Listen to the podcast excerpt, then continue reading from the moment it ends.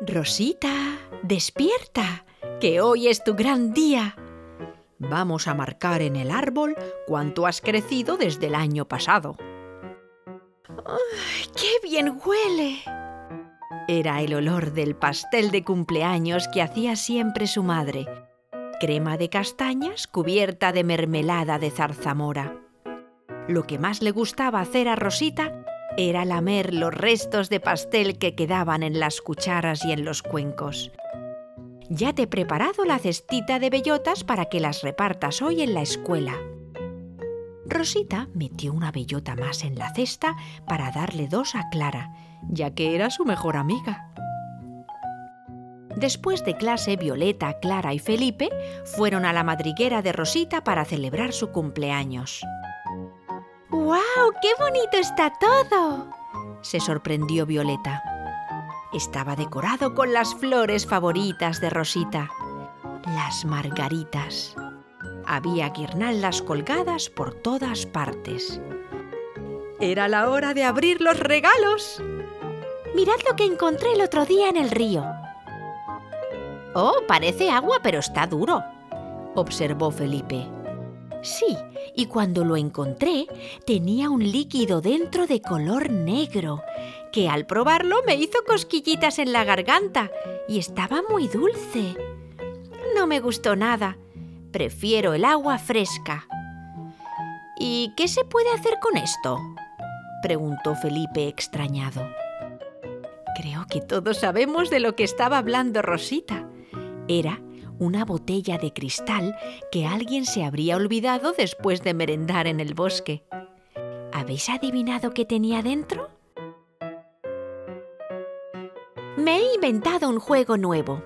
Mirad, nos sentamos en círculo en el suelo. Cada uno tiene su regalo delante.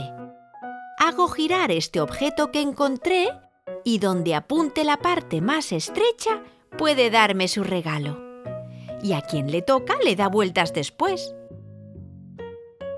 Qué contenta estaba Rosita con los regalos de sus amigos. Clara le regaló su perfume favorito. ¡Agua de coco!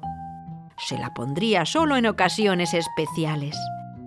Felipe le regaló un juego de palos que había tallado él mismo. Violeta le hizo una muñeca con hojas y flores. La pondré al lado de mi cama. Después le cantaron cumpleaños feliz y comieron el pastel con los papás y el abuelo de Rosita. Luego jugaron incansablemente hasta que se puso el sol. Rieron, cantaron, saltaron. Rosita no necesitaba más para celebrar su cumpleaños. Estaba muy agradecida por poder pasar este día tan especial con sus amigos. Se sentía querida con todos los regalos que habían hecho para ella. Sabía que siempre recordaría esas mañanas cuando se levantaba con el olor a pastel de castañas, cuando sus papás decoraban la madriguera con margaritas, el olor a su perfume favorito Recordaría cómo se iluminaban los ojos de sus compañeros de la escuela cuando traía la cestita de bellotas. Su madre le preguntó antes de acostarse. ¿Qué tal lo has pasado, Rosita? Fenomenal. Me gustaría celebrar mi cumpleaños todos los años de mi vida. Pues claro, la celebración de este día es la excusa perfecta para reunir a todos los que quieres es muy importante celebrar la amistad. Esa noche, Rosita se fue a la cama con una gran sonrisa, contenta de tener tan buenos amigos.